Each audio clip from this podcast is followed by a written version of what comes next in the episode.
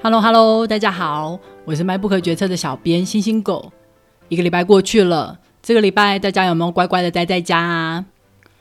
端午节假期就要到了，希望大家在这个假期还是一样要好好待在家哦，不要到处乱跑或是搭车回家，忍耐一下吧，不要再让疫情扩散出去。现在疫苗已经逐渐到货啦，已经有救火队了，我们就不要再有新的起火点。这样疫情一定可以慢慢控制住的。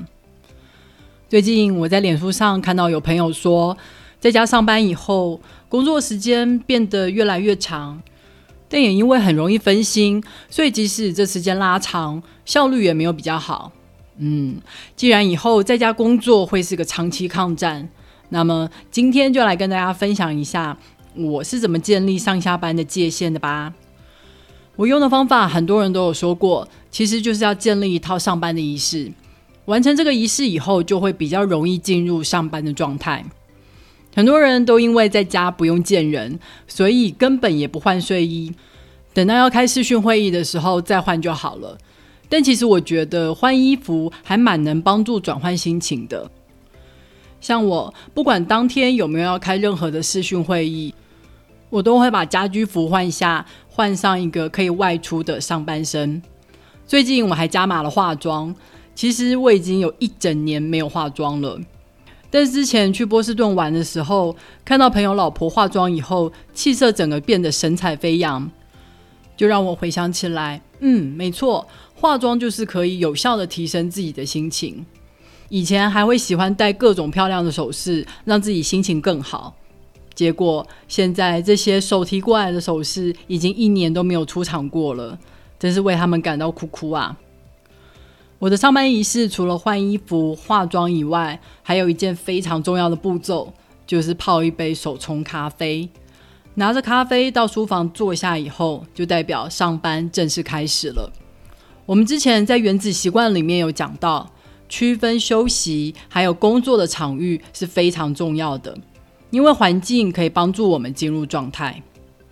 如果没有分开的书房，也绝对不要在床上工作哦。如果可以的话，在书桌和床中间加点障碍物，或是在床上放点障碍物吧，让你不要有事没事就想到去床上躺一下。虽然现在我们大部分都是用笔电，可以随身携带，但其实我们不需要把笔电带领我们的工作场域。把笔电一直留在工作场域，反而可以帮助我们的大脑建立起工作场域的概念。以后只要一进入这个区域，就知道好要开始工作了。可能很多人都已经知道要建立上班仪式，但其实我觉得下班仪式也很重要。有了下班仪式，才可以为下班时间画出一条明确的界限。我的仪式很简单，就是换回家居服，还有喂狗吃晚饭。而且现在我们这里几乎要到八点半以后才会天黑。如果靠太阳下班的话，很容易工作就会超过时间。现在狗狗都会来提醒我该喂它们吃饭喽，所以我有我的下班打卡钟，而且非常的准时。上个星期我们介绍了《第二座山》这本书，是对于现在社会的个人主义的一种反思。作者说。人生其实有两座山要爬，第一座山是以自我为中心的自我实现。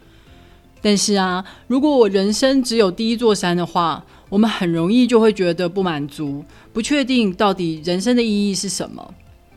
上个礼拜我们在迈不可决策的脸书粉丝团上介绍了俄国大作家托尔斯泰的书《伊凡·伊里奇之死》。就是在讲一个成功的法官，他在面对突如其来的死亡的时候，开始怀疑自己一直以来过的生活是正确的吗？以前在乎的一切，现在在死亡面前都变得微不足道了。那么，什么才是重要的呢？作者为我们介绍了第二座山。第二座山是以他人为中心，做出承诺与付出。当我们在爬第二座山的时候，我们往往能够获得更大的满足感。例如，当我们对工作做出了承诺，持续不断的付出，这份工作就不再只是为了赚钱而已，而是变成了我们一辈子的志业。今天我们要来继续介绍宗教还有社群这两个部分，可能有点严肃，但是也可以帮助我们回头去思考现在的社会究竟出了什么样的问题。废话不多说，就让我们开始吧。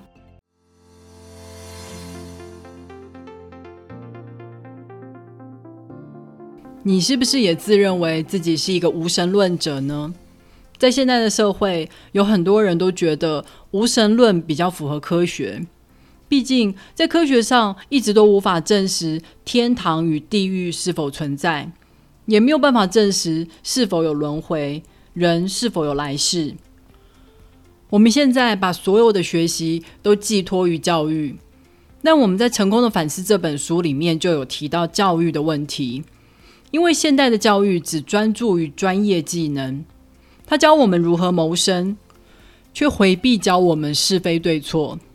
自由派跟我们说，受教育就能够让我们变成一个会思考的人，然后我们就可以透过思考来建立自己的是非对错。如果在教育系统里面直接跟我们说要怎么做比较好，是剥夺一个人选择的权利。但事实上，现代教育所留下的巨大空白。根本不是靠个人的力量就可以克服的。作者是犹太人，所以他从小就信仰了犹太教。在犹太教的经典里面，犹太人本来就只是埃及人的奴隶，他们活得就像行尸走肉一样，没有希望，没有未来。所以神就下了指示，要摩西接下领导人的责任，把犹太人带出埃及。透过这样的长途跋涉，锻炼他们的心智，同时让他们在这苦难中建立关系，信任彼此。当自由的犹太人开始散漫的时候，摩西又从西奈山带来了十诫律法，让犹太人成为能够遵守律法、信守盟约的人。从这个故事，我们就可以知道，宗教一开始就假设人是困惑的，是迷惘的。认为没有人一生下来就知道如何生活。正因为人是懒惰的，所以宗教制定了各种固定的仪式，让人来遵从。人也是健忘的，所以宗教会在这些仪式中不断重复圣典里面的句子，让这些内容自然而然的就刻在人的脑海里。人还是缺乏想象力的动物，所以宗教无所不用其极的透过各种的方式，像是绘画、音乐，来激发人对美跟善的感动。宗教了解人性的软弱，所以它一直持续的给我们方向，助我们一臂之力，而不是放我们独自摸索。基督教的故事更有趣，耶稣来到这个世上，不是为了要成为受人尊敬的英雄。他一开始就是要成为人类的代罪羔羊，他被人钉在十字架上，然后死去。但是他的力量也正是来自于这样的自我牺牲，因为他所受的苦难，还有他的死亡，使人类免除了上帝的惩罚。在基督教的教义里面，有钱人没有比穷人更接近神，身份显赫的人也不会比普通人更接近神。比起强者，耶稣更在乎的是弱者，并且直接说：如果强者不知道同情弱者，有能力的人却不知道要帮助需要帮助的人，是罪恶的行为。在基督教里，个人的成就根本不属于个人，因为他说那只是上帝透过你来执行他的意志，所以你的荣耀都是属于上帝的。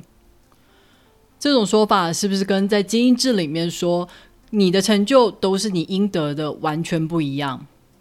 在精英制里面，我们把个人放到了最大，但是在宗教里面是时时在提醒我们自身的渺小。宗教跟我们说，付出是不求回报的，不是因为我要上天堂，所以我才要行善。宗教也跟我们说，要无条件的信任还有爱。即使当我们受苦的时候，全能的神可能丝毫不会受我们的苦难所影响。但是，如果你今天就因为神没有回应我们的愿望，我们就放弃爱神的话，那么相同的道理，我们是不是也必须达到某些期望，我们才值得被爱呢？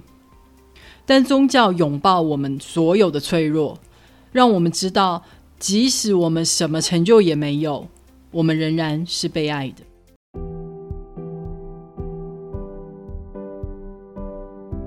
我一直觉得，我们现在的社会有一种迷思，就是觉得我们可以用科学理论来打造一个完美的社会系统，而且在这个社会系统里面，就算里面的人不是好人也没有关系。社会学家还有政治学家还会大声的嚷嚷说：“嗯，我们很了解人性，认为我们的社会可以在就算有人是自私的这样的基础上，还是可以运作良好。”但是我一直觉得这种想法根本就不切实际啊！一颗老鼠屎是会坏了一锅粥的。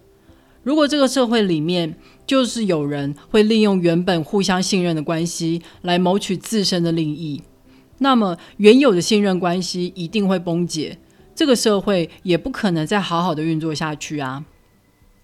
现代社会还爱强调专业分工，在这个系统里面。学校教育会负责让我们学习专业，之后每个人就各自负责自己的部分，大家就各司其职，各取所需。在这个系统里面，每一个人都成为了一个一个单独的点，而且他们还认为人就像机械元件一样，可以任意的移来移去。如果这个专业没有用了，那就移去另外一个专业啊。如果有哪个地方工资高，那就移去工资高的地方。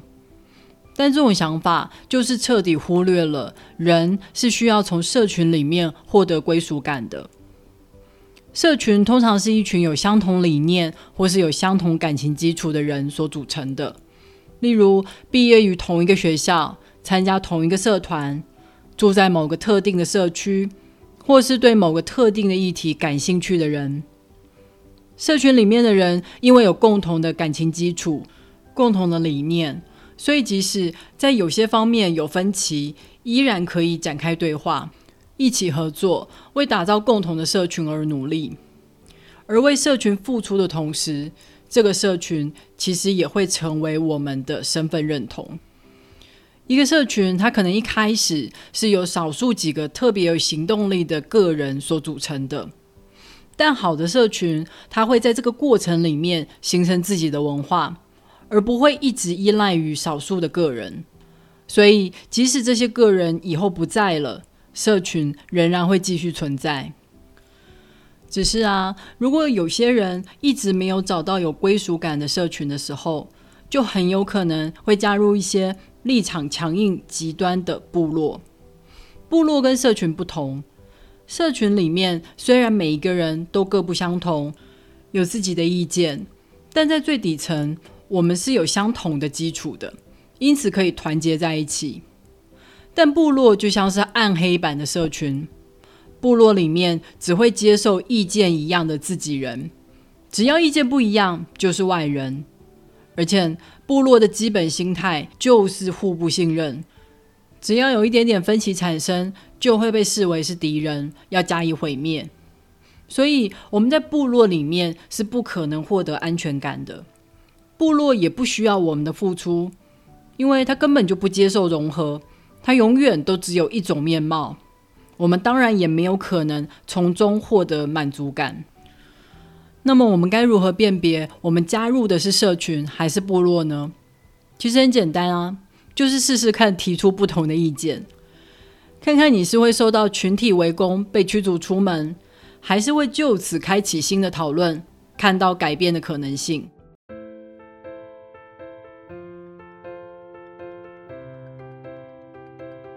好啦，第二座山这本书就介绍到这里了。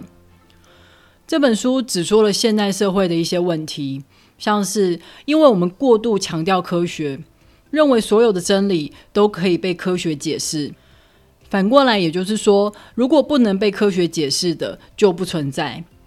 这种想法让我们忽略了一些抽象的概念，像是幸福感、归属感。但是科学不会让我们感觉被爱，科学也没有办法去除我们的惰性还有软弱。当我们舍弃宗教的时候。其实，同时也表示我们这部分的需求被忽略了。现在的社会越来越激化对立，也是相同的想法。